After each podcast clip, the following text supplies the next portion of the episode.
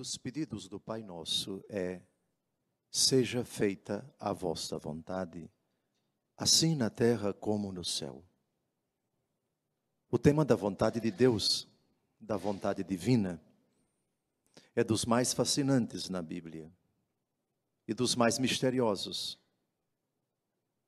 Porque nós tratamos do âmago do próprio Deus, o mistério do seu ser, que se identifica com a sua vontade e com o seu agir.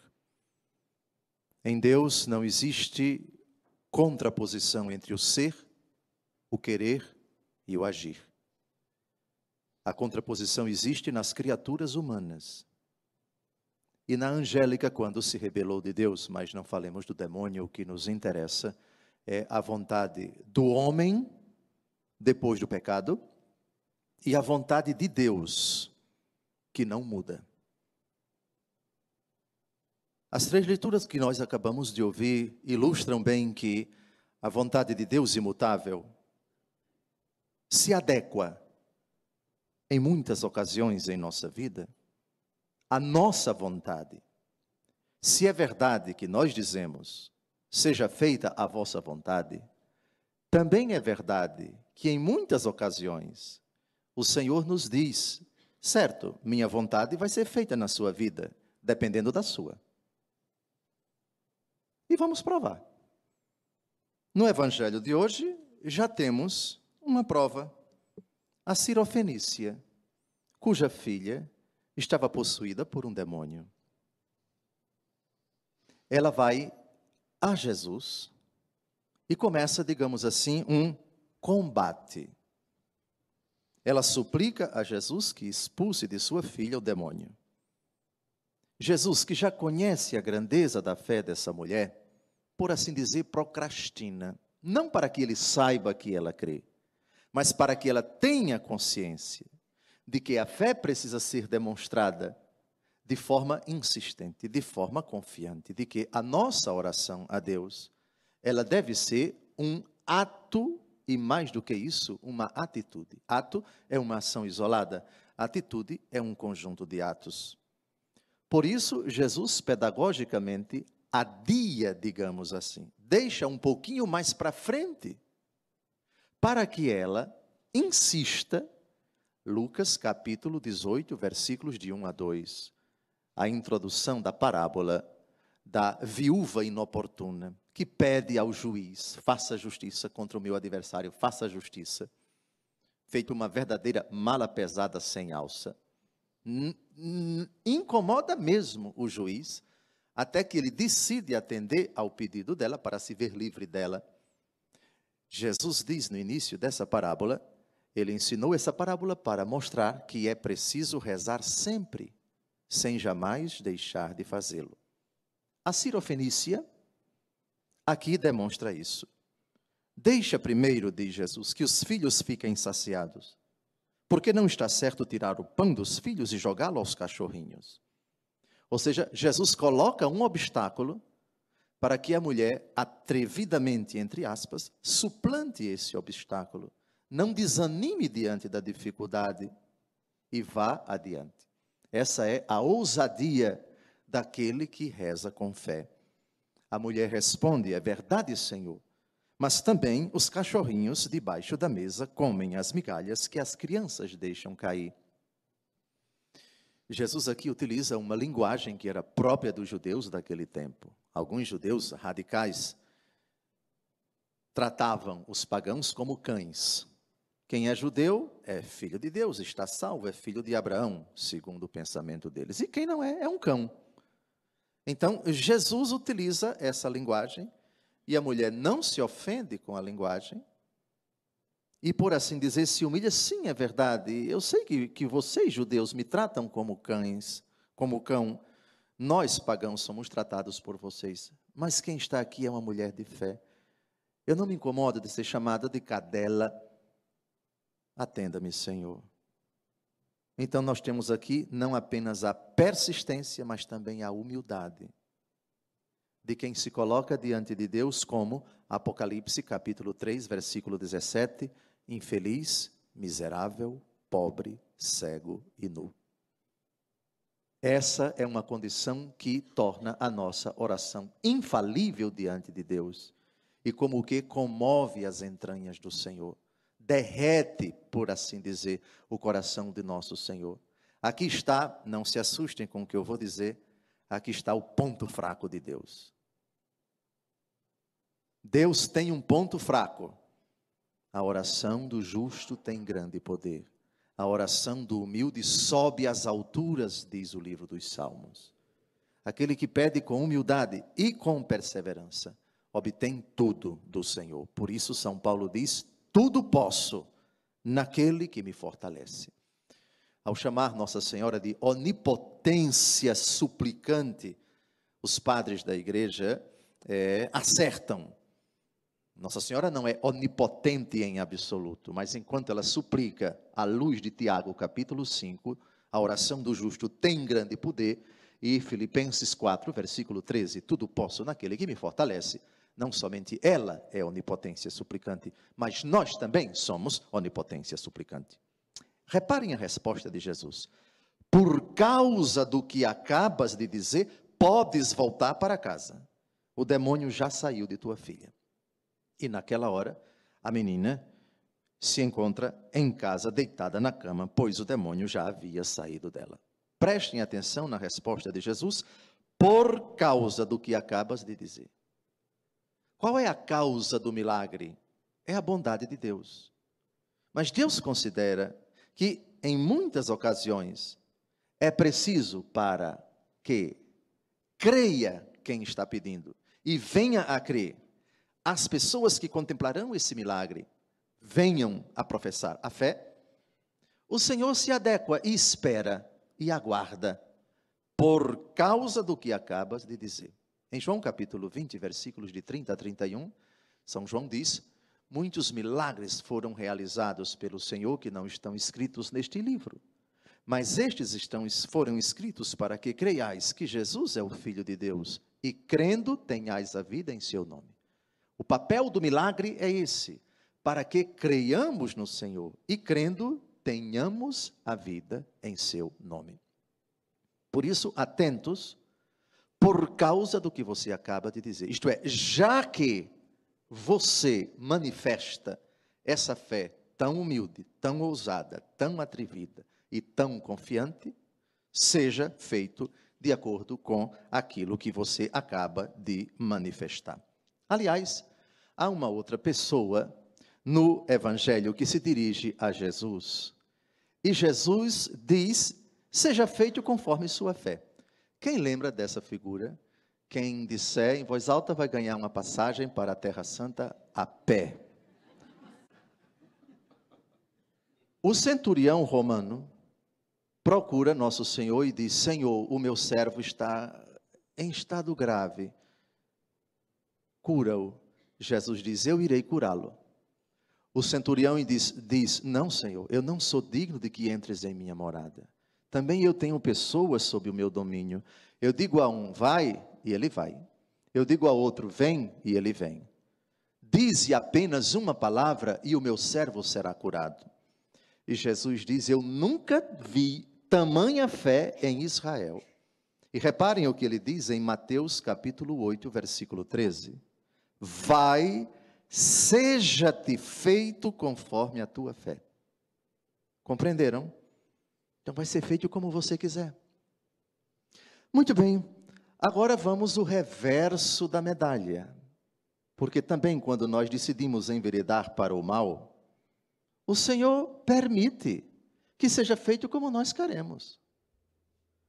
Quem pode dizer qual foi o apóstolo que no dia da instituição da Eucaristia decidiu fazer uma coisa e nosso Senhor disse: já que você quer assim, faça.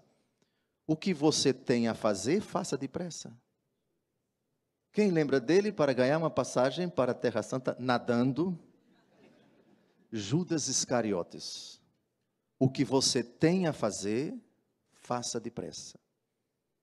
É impressionante como nosso Senhor respeita, na sua divina vontade imutável, a nossa vontade mutável, tanto para a condenação quanto para a salvação. A propósito, Prestem atenção na primeira leitura que nós acabamos de ouvir. Salomão fica velho, suas mulheres suas. Reparem que quando seu pai morreu, ele tinha somente Betsabeia, a esposa de Urias, que ele mandou matar, cometeu um adultério, foi denunciado por Natã, mas só tinha ela. Os anos se passaram, na primeira leitura de ontem, ele foi elogiado pela rainha de Sabá. Ocorre que, nesse trajeto, ele se torna um rei depravado, um rei mulherengo, um rei idólatra, um rei que desobedece a Deus. Seu coração já não pertencia inteiramente ao Senhor seu Deus, como o do seu pai Davi. Ele presta culto a Astarte, deus dos Sidônios, a Melcom, ídolo dos Amonitas, faz o que desagrada ao Senhor, constrói um santuário em Camus, e o Senhor vai permitindo. Quando nós decidimos praticar o mal, o Senhor não nos impede. Alguém por aí conhece alguma pessoa que foi impedida por Deus de fazer qualquer coisa que ela queira? Não. O Senhor permite. Não significa dizer que o Senhor concorda, não significa dizer que o Senhor aprova. Muito bem. Depois, o Senhor se irrita contra Salomão que não obedece à ordem do Senhor, e o Senhor diz a Salomão: já que, guardem essa locução verbal, já que procedeste assim e não guardaste a minha aliança, nem as leis que te prescrevi, vou tirar-te o reino e dá-lo a teu servo. Mas por amor de teu pai Davi, não farei durante a vida. É da mão do teu filho que o arrebatarei. Ele se refere a Roboão, filho de Salomão. E o servo de Salomão, que vai tomar pelo menos as tribos do norte, é Jeroboão, um seu general. Não te tirarei o reino todo, ou seja, Israel, que até então era um reino unido, vai ficar um reino dividido. Reino do norte, capital Samaria, atual Nablus, território palestino, e o reino do sul, tribo de Judá, capital Jerusalém. Mas por consideração para com teu servo, com meu servo Davi, e para com Jerusalém que escolhi, não te tirarei o reino todo. Prestem atenção, já que você decidiu, você optou por esse tipo de vida, você vai colher aquilo que você semeou. Aliás, Gálatas capítulo 6, versículos de 7 a 8, de Deus não se zomba, o que o homem semeia, isso ele mesmo colherá. Quem semeia na carne, da carne colherá a corrupção. Quem semeia no espírito, colherá a vida eterna. Veja o nosso Senhor, como ele respeita a nossa, aspas, autonomia. E a vontade dele, digamos assim, como que se adequa às nossas decisões. Se optarmos pela vida de trevas, o Senhor permite. A vontade dele não concorda com nossa decisão, mas respeita Todavia, seja optando pela desgraça, pela condenação, seja optando por Ele que é vida, luz e salvação, a vontade de Deus não muda. O que muda é a modalidade de esse amor se manifestar a nós. Quando enveredamos pelo caminho das trevas, a sua vontade amorosa tem um nome: correção.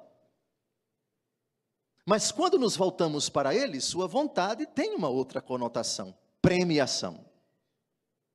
Querem ver? O próprio Salomão, no começo do segundo livro das Crônicas, capítulo 1, de 11 a 12, Salomão, o mesmo da primeira leitura de hoje, o mesmo que no fim da vida se afasta de Deus, o mesmo a quem Deus diz: Já que você se afastou de mim, pois eu vou tirar o seu trono.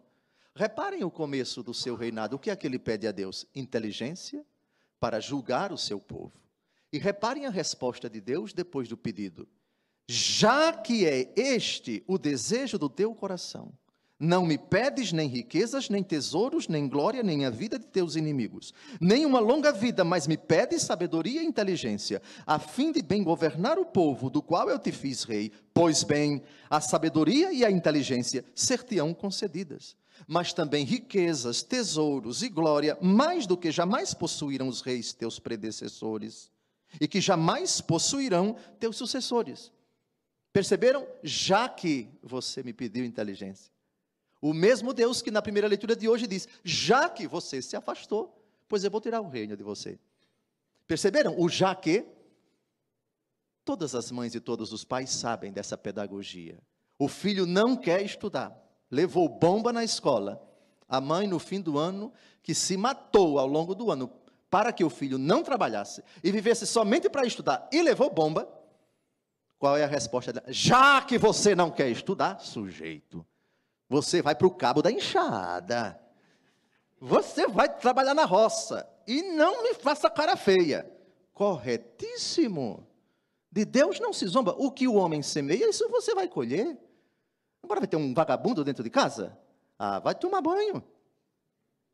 Por outro lado, já, meu filho, que você se esforçou, já que você passou em primeiro lugar naquela faculdade, eu não sei como, vou fazer das tripas coração. Já que você passou, eu tenho que providenciar um lugar para você ficar em Campinas, ou em Sorocaba, ou em São Paulo, ou no Rio de Janeiro, lá para você residir.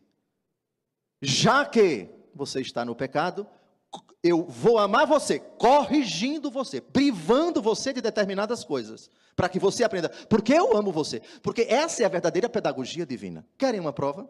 Ezequiel capítulo 5, versículos de 7 a 9. Oráculo do Senhor Javé já que vos mostrastes mais turbulentos que os pagãos vossos vizinhos, já que não tendes observado as minhas leis, nem executado meus preceitos, e nem seguido os costumes dos povos que vos circundam, pois bem, oráculo do Senhor, Irei apoderar-me de ti à vista das nações, e com rigor procederei contra ti, e devido a tuas abominações, vou executar no meio de ti coisas como não fiz, e coisas como não há jamais de fazer. Por minha vida, oráculo do Senhor Javé, já que manchaste o meu santuário com todas as tuas infâmias e todas as tuas abominações, eu também te arrasarei, sem um gesto de consideração e piedade.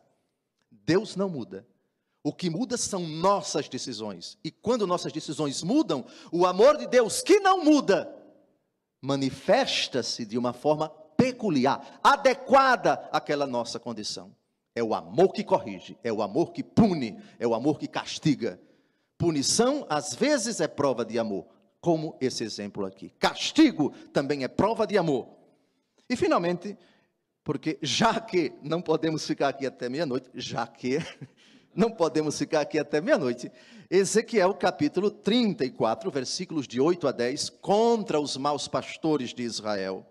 Oráculo do Senhor Javé. Já que, por falta de pastor, foram minhas ovelhas entregues à pilhagem e serviram de posto, de pasto às feras, pois os meus pastores não têm o mínimo cuidado com elas e que em vez de pastoreá-las, só têm procurado se fartar eles próprios, por isso, escutai, pastores, o que diz o Senhor. Eis o que diz o Senhor Javé: Vou castigar esses pastores, vou reclamar deles as minhas ovelhas, vou tirar deles a guarda do rebanho, de modo que não mais possam fartar a si mesmos. Arrancarei minhas ovelhas de sua goela, de modo que essa goela não mais poderá devorá-las. Conclusão dessa homilia, que tem que acabar agora, já que o tempo está esgotado a vontade de Deus não muda. Agora, quando nós mudamos, as manifestações da Sua bondade, que nunca deixa de nos amar, se adequam à nossa condição. Louvado seja nosso Senhor Jesus Cristo.